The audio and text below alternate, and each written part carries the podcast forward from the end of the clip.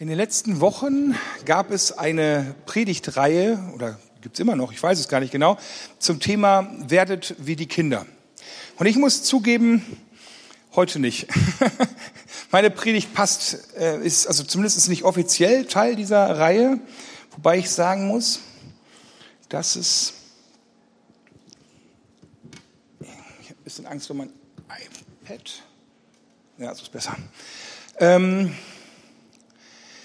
das passt trotzdem irgendwie. Also da gibt's definitiv Parallelen und über das, wo ich jetzt gleich sprechen werde, da ist es definitiv so, dass Kinder da weniger Probleme mit haben als äh, Erwachsene. Und dementsprechend auch hier passt eigentlich ähm, die Bitte von Jesus, werdet wie die Kinder und bleibt so wie die Kinder. Das, äh, oder die Aufforderung von Jesus, das passt auf jeden Fall. Wir sind kurz vor der Sommerpause und ich merke gerade, dass ich die Ankündigungen vergessen habe. Ihr merkt, ähm, Gottesdienstleitung und Predigt gleichzeitig ist ein bisschen schwierig. Ich mache die Ankündigung dann nach dem. Erinnerst du mich dran? Dass ich ja. äh, genau. Entschuldigung, ich, ich habe heute beide Dienste übernommen und komme gerade so ein bisschen durcheinander. Ne? Also, ähm, genau, gleich gibt es noch ein paar Ankündigungen. Ähm, wir sind kurz vor der Sommerpause und da habe ich gedacht, nee, bringe ich noch was Fröhliches mit, was, was Schönes, was Erbauliches, was, was Angenehmes, was Leichtes. Und diese schönen, fröhlichen, erbaulichen Predigtthemen, die einfach gut tun, die haben ja auch meistens immer so ein bisschen was Herausforderndes. Und vielleicht ist das dann auch was Herausforderndes für euch in den Urlaub. Ähm, ich finde, manchmal sind so die schönen Dinge vom Jesus auch nicht immer ganz so leicht umzusetzen. Aber ich hoffe, es tut euch gut. In der Vorbereitung zu dieser Predigt hatte ich mm, immer direkt eine Bibelvers im Kopf, den ich, das ist so eine meiner Lieblingsbibelstellen, aber ich habe noch nie über die gepredigt. Äh, habe sie vielleicht mal so nebenbei erwähnt, aber noch nie da jetzt mal so direkt drüber gesprochen. Und heute ist der Tag dazu. Und zwar hatte ich den Satz im Kopf, die Freude am Herrn ist unsere Stärke. Nehemiah 8, Vers 10 steht das. Ich habe das oft gehört, auch oft zitiert. Und ich dachte, okay, hey, das ist doch Freude, Stärke, her damit. Geile Predigt. Okay, machen wir. Und ähm, vorab muss ich einen kleinen Disclaimer bringen. Äh, es gibt schwere Zeiten, ja.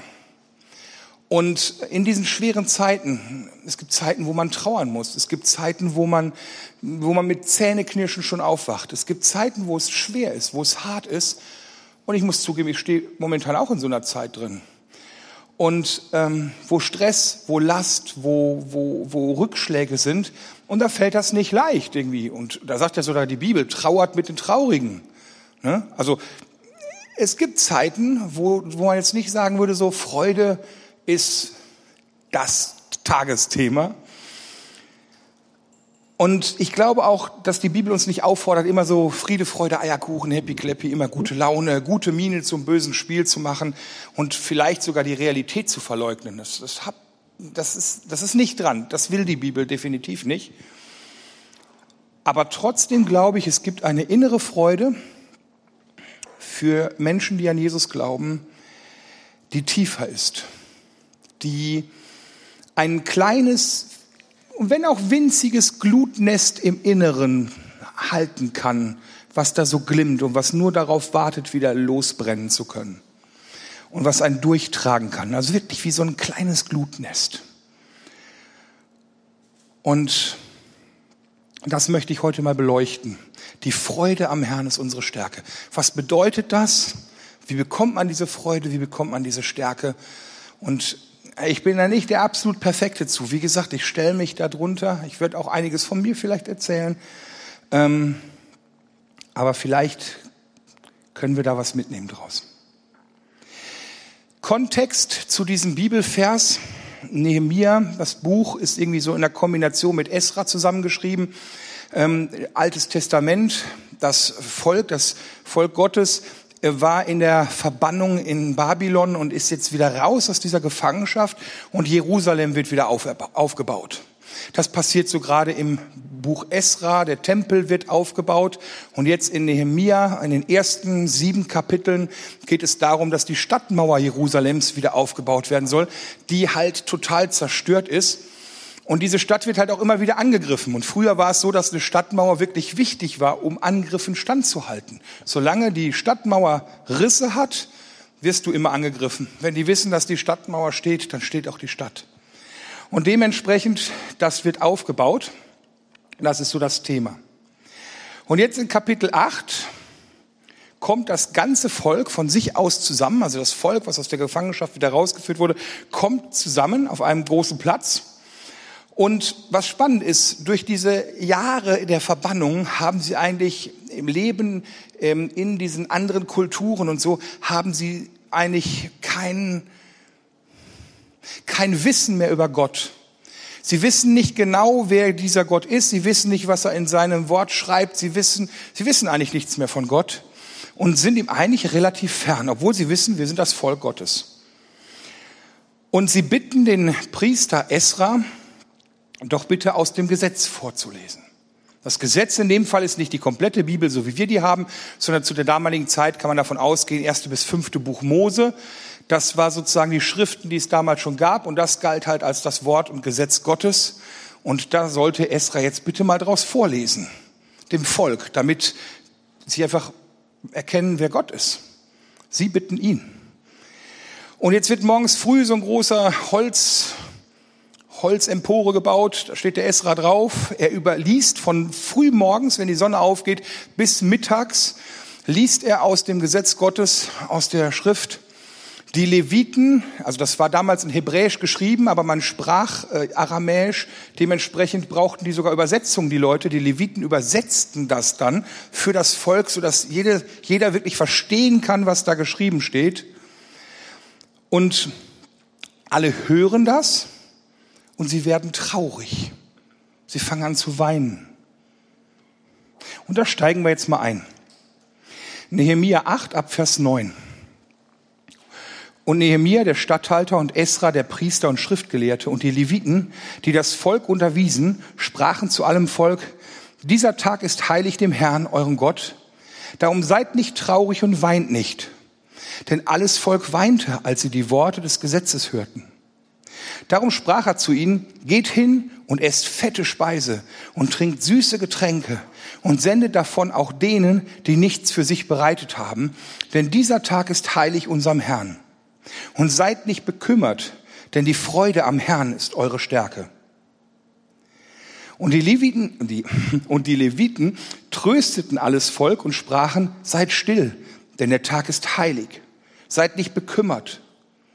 Und alles Volk ging hin, um zu essen, zu trinken und davon auszuteilen und ein großes Freudenfest zu machen, denn sie hatten die Worte verstanden, die man ihnen kundgetan hatte. Also sie wussten nicht mehr viel von Gott, wer er war und was er eigentlich will und was er für sie will. Und jetzt hören sie das Wort Gottes und es trifft sie tief im Mark. Sie sind traurig über die Distanz, die zwischen ihnen und Gott ist, die zwischen ihr, ihrem Leben und dem Willen Gottes, die Distanz, die da ist, wie weit sie sich entfernt haben. Darüber sind sie traurig. Und die Antwort ist, Hey, weint nicht, seid nicht traurig, feiert, freut euch. Die Freude am Herrn ist eure Stärke. Gott weist euch zurecht, weil er euch liebt. Gott hat euch das Gesetz gegeben, weil er möchte, dass es euch gut geht. Er, ihr seid ihm wichtig, ihr seid ihm nicht egal. Er lässt euch nicht einfach laufen, sondern er gibt euch dieses Gesetz, weil er bei euch sein will, weil er teilhaben will an eurem Leben. Und das ist etwas Gutes, das ist etwas Schönes. Das ist kein Grund, traurig zu sein. Und dann ab Vers 17 geht's weiter. Die ganze Gemeinde derer, die aus der Gefangenschaft wiedergekommen waren, machten Laubhütten und wohnten darin. Denn dies hatten die Israeliten seit der Zeit Josuas, des Sohns Nuns, bis auf diesen Tag nicht mehr getan. Und es war eine sehr große Freude und es wurde jeden Tag aus dem Buch des Gesetzes Gottes vorgelesen, vom ersten Tag an bis zum letzten. Und sie hielten das Fest sieben Tage und am achten Tag die Versammlung, wie sich's gehört. Sie tun Buße, sie kehren um zu Gott und fangen an, wieder die Dinge zu tun, die Gott ihnen aufgetragen hat. Sie tun wie geheißen und das Ergebnis, sie haben sehr große Freude. Es tut ihnen gut sehr große Freude. Und dann frage ich mich, wie ist das bei mir? Wie ist das bei mir mit Freude? Habe ich immer Freude? Bin ich immer froh? Und ich muss zugeben, so dass bei mir total situationsabhängig. Ich bin mal fröhlich und mal richtig schlecht gelaunt. Das ist absolut unbeständig bei mir. Und ich finde, ich finde, das wird im Alter sogar schlimmer.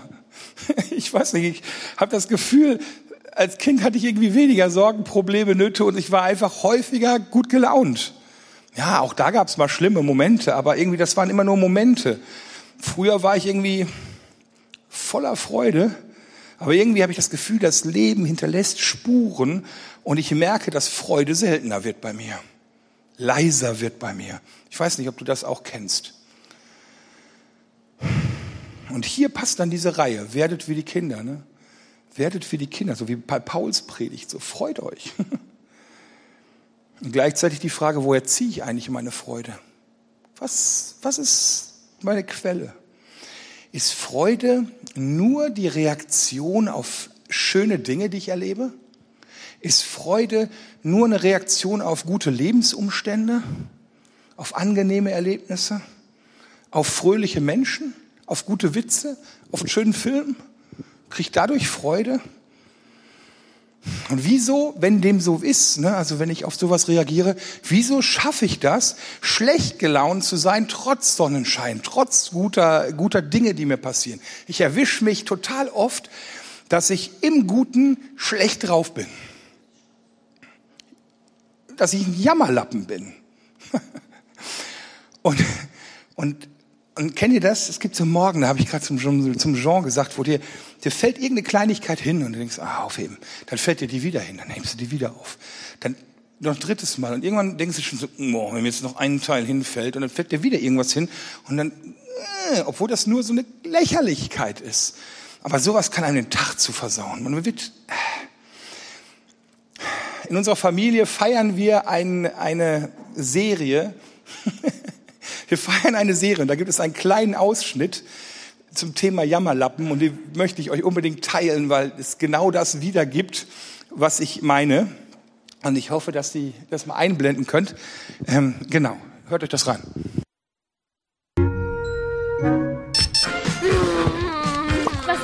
Okay, ich mag diesen Song, aber ich würde gern weiter schlafen. Haha, okay, dann mache ich ihn eben aus. Ah, aber ich finde diesen Song doch so toll. Haha, kein Problem. Dann mache ich das Ding eben wieder an. Äh, aber ich möchte noch weiter schlafen. Los, komm frühstücken. Ah, Im Kühlschrank ist viel zu viel Essen und die Milch steht ganz hinten. Aber das ist kalt. Frühstück! Keine Sorge, Dad hat uns Frühstück gemacht. Oh, er hat die Würstchen als Augenbrauen genommen statt als Mund. Deshalb sieht mein Frühstücksgesicht besorgt statt fröhlich aus. Mann, kannst du mal mit deiner schlechten Laune aufhören? Meine Milch ist schon sauer. Ach, du verstehst mich nicht. Also urteile nicht über mein Leben. Lass uns mal Fernsehen gucken. Ach, die Fernbedienung ist so weit weg. Kein Problem. Ich hol sie. Gumball sieht heute traurig aus. Könnt ihr da was machen? Ich weiß, wir kaufen dem armen privilegierten Kind ein super duper Überraschungsgeschenk. Dann hat er was Neues, über das er motzen kann. Okay. Echt jetzt? Versteht denn hier niemand Sarkasmus? Ah, ich mag das Spiel, aber ich will mir nicht die ganze Geschichte reinziehen. Ah, ich habe einmal zu oft gedrückt, jetzt müssen wir den ganzen Dialog nochmal durchgehen. Ah!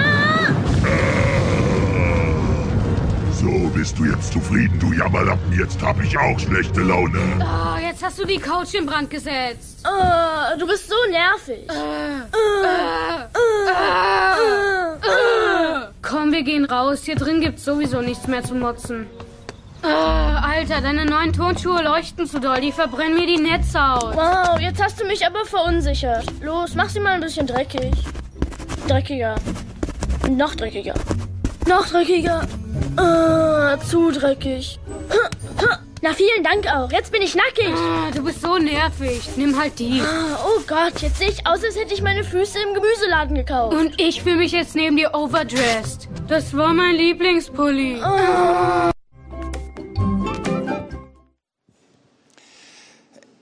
Wir, ich weiß nicht, könnt ihr das nachvollziehen? Eigentlich geht's dir noch super, aber irgendwie, äh, genau. Warum kann man auch in schlechtem, einem guten schlechte Laune haben? Und jetzt wieder zurück zur Predigt. Stimmt das überhaupt? Ist Freude nur eine reine Reaktion? Das glaube ich nämlich nicht. Paulus schreibt einen Brief an die Philipper aus dem Knast. Er ist in Gefangenschaft in Rom und er weiß nicht, ob er da jemals wieder rauskommt. Und er schreibt einen Brief, in dem wirklich unglaublich häufig das Wort Freude vorkommt. Schreibt er im Kapitel 3, weiter, liebe Brüder, freut euch in dem Herrn. Kapitel 4, ein Kapitel später, freut euch im Herrn alle Zeit und wiederum sage ich euch, freut euch. Hört gar nicht mehr auf, voll Freude zu reden, obwohl er in solch einer fiesen Situation ist, wo wir wahrscheinlich sitzen würden und sagen, schon wieder im Knast. Er fordert uns auf, und wenn er uns auffordert, dann muss Freude doch eine Entscheidung sein und keine reine Reaktion von Gefühlen. Und dann frage ich mich aber, wie? Ich kann doch nicht einfach einen Schalter umlegen und gute Laune haben. Ich kann doch meine Gefühle nicht einfach steuern. Das geht doch nicht. Also wie geht das dann? Ich glaube, man muss sich bewusst darüber machen, was die Quelle meiner Freude ist. Woher kommt meine Freunde? Freude, nicht Freunde, auch die Freunde. Ähm, ich glaube, ich kann diese Quelle sicher beeinflussen. Worauf will ich reagieren? Was ist, woran will ich mich freuen? Was soll die Quelle sein? Oder soll es einfach nur eine reine Reaktion auf den Alltag sein? Der Alltag ist nicht immer Sahne. Augustinus hat gesagt, willst du ewige Freude haben, hänge jenem an, der ewig ist. Die Freude am Herrn ist unsere Stärke. Und dazu fordert uns auch Paulus auf. Habakuk, Prophet, Altes Testament, steht Kapitel 3, Vers 17 bis 19. Hat auch einen schlechten Moment. Da wird der Feigenbaum nicht grünen und es wird kein Gewächs sein an den Weinstöcken. Den Ertrag des Ölbaums, der Ertrag des Ölbaums bleibt aus und die Äcker bringen keine Nahrung. Schafe werden aus den Hürden gerissen und in, in den Städten werden keine, Stellen werden keine Rinder sein. Aber ich will mich freuen des Herrn und fröhlich sein in Gott, meinem Heil. Denn der Herr ist meine Kraft. Er wird meine Füße machen wie Hirschfüße und wird mich über die Höhen führen. Er, er sagt hier, es ist eine Entscheidung. Ich will mich im Herrn freuen. Egal welche Scheiße mir passiert, ich will mich aber freuen an ihm. Denn er ist stärker. Er ist der Herr. Es geht bei Freude und dieser Freude am Herrn, die unsere Stärke ist, um einen Perspektivwechsel, um einen Fokus. Israel erkennt in der damaligen Situation, dass sie distanziert sind von Gott, aber sie wollen zurück, sie tun Buße, sie drehen sich um, sie haben Trauer und Buße heißt ja, ich, ich, ich kehre um zu Gott. Und es ist eine Entscheidung, wieder mit ihm zusammenzuleben. Und vielleicht ist bei mir auch mal so ein Perspektivwechsel dran. Vielleicht ist bei dir auch mal ein Perspektivwechsel dran und zu sagen, ja, Gott soll die, die Quelle meiner Freude sein. Ich will den Blick auf ihn richten. Ich will sehen, was er Gutes getan hat. Ich will den Blick auf ihn richten und sehen, dass ich ihm nicht egal bin. Ich will den Blick auf ihn richten, sehen, was er Großes tut, schon getan hat, was er verspricht, was er noch Großes tun wird, wie sehr er mich liebt. Ich will die guten Dinge in der Bibel sehen, die er über mich ausspricht. Ich will auf ihn schauen. Und ich will mich an ihm freuen, weil er so gut ist. Und diese Freude am Herrn, die gibt uns Kraft, die gibt uns Ausrichtung, die gibt uns Freude. Es geht darum, worauf ich meinen Blick richte, wenn es richtig kacke geht, weil alles doof ist.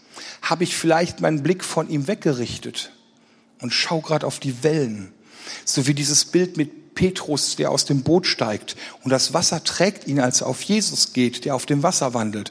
Und in dem Moment, in dem er den Blick auf die großen Wellen richtet, geht er unter. Aber wenn er seinen Blick auf Jesus richtet, trägt ihn das Wasser. Vielleicht ist es gut, Gott anzuschauen. Nee, ist nicht vielleicht. Es ist gut, Gott anzuschauen. Es ist besser, sich am Herrn zu freuen, seine Größe zu bestaunen, ihn zu preisen zu wissen, Römer 8, Vers 31, wenn Gott für uns ist, wer kann gegen uns sein? daran zu glauben, daran festzuhalten und dann ein Fest zu feiern, das gibt Kraft. Freude am Herrn ist, und das ist mein erster Punkt, Blick auf Gott richten. Diese Entscheidung, darauf kommt es an. Also halte deinen Blick auf Gott gerichtet. Die zweite Sache ist eine Entscheidung, mit Gott zu leben. Ihm zu folgen, seine Gebote zu halten, die gut für uns sind, seinen Gesetzen zu folgen.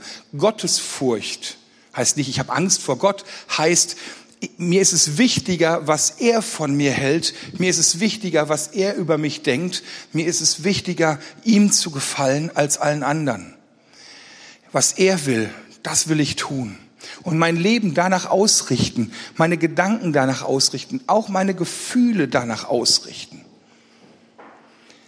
wieder Nehemia, wenn man sich das anguckt, diese Stelle. Sie wenden sich ihm zu und folgen die, den Geboten und tun das Gesetz und sie haben sehr große Freude. Psalm 73, Vers 28 schreibt der Psalmist, aber das ist meine Freude, dass ich mich zum Herrn halte und meine Zuversicht setze auf Gott den Herrn. Das ist Freude. Also was bestimmt dein Leben? Was bestimmt deine Gefühle? Ist es ein Leben mit Gott, 100 Prozent radikal, oder ist Gott nur so nebenbei? Und viele andere Dinge treiben dich um und sind dein Fokus. Und, oder trachtest du zuerst nach dem Reich Gottes? Jesus hat gesagt, Johannes 15, Vers 9, wie mich mein Vater liebt, so liebe ich euch auch. Bleibt in meiner Liebe. Wenn ihr meine Gebote haltet, so bleibt ihr in meiner Liebe, wie ich meines Vaters Gebote halte und bleibe in seiner Liebe. Das sage ich euch, damit meine Freude in euch bleibe und eure Freude vollkommen werde. Haltet meine Gebote, damit eure Freude vollkommen wird. Klare Ansage. Gottes Leben, Leben nach seinen Geboten bringt große Freude, Freude im Herrn. Und jetzt könnte man natürlich sagen, ja, aber das klingt alles wie so eine Selbstkonditionierung, ne? so, so Psychologie, autogenes Training. Ich, ich schaue immer nur auf die guten Dinge und, und ziehe daraus meine Freude, so wie eine Art Selbstverarsche. Und ich, ich kann das selber machen, steuern, aber das ist es nicht. Die doofen Dinge einfach nur zu ignorieren, das ist es nicht. Einfach, einfach nur den Blick auf Gott, Gutes tun, macht gute Laune. Nee, dann vernachlässigt man eine, eine göttliche Komponente, die da drin ist. Und es liegt nicht nur an uns, dass wir Freude haben. Es liegt auch an Gott. Gott hat Freude für jeden von euch breit liegen viele Leute haben dieses Bild von Gott, dass er der ruhige, nachdenkliche, ältere, aussehende Mann ist. Er ist auch ziemlich alt, distanziert, ruhig, äh, nüchtern halt. Aber das stimmt nicht. Das mag ein Teil von Gott sein, aber bei ihm ist Freude und Wonne, sagt die Bibel. Psalm 16, Vers 11. Du tust mir kund den Weg zum Leben. Vor dir, also vor Gott, ist Freude in Fülle und wonne zu deiner Rechten ewiglich. Vor Gott, vor seinem Thron, wenn ihr euch den Thronsaal vorstellt, ist absolute Freude, Wonne, totales Glücksgefühl, absolutes Glück ist dort. Und seine rechte Hand hält Freude und Wonne in Fülle bereit. Wer ist die rechte Hand Gottes? Wer sitzt da? Jesus. Und Jesus bringt uns das. Er bringt uns das wieder. Ist total abgefahren, oder? Einer der krassesten Texte in der Bibel, den findet man in den Sprichwörtern, Kapitel 8, Vers 29 bis 32. Hier spricht der Geist der Weisheit. Das wird der Heilige Geist sein. Und da steht, als er, Gott, dem Meer seine Grenze setzte und den Wassern, dass sie nicht überschreiten, seinen Befehl, als er die Grundfesten der Erde legte, da war ich sein Liebling bei ihm. Ich war seine Lust täglich, also die Weisheit. Und ich spielte vor ihm alle Zeit. Ich spielte auf seinem Erdkreis und hatte meine Lust an den Menschenkindern. So hört nun auf mich, meine Söhne und Töchter, wohl denen, die meine Wege einhalten. Also die Weisheit spielt vor Gott. Es ist abgefahren, was da für eine Wortwahl ist. Dieses Wort spielen hier ist ein Lachen, ein Amüsieren, ein Zelebrieren, ein Jubeln, ein, ein Lächeln. Das ist das Wort, was da benutzt wird.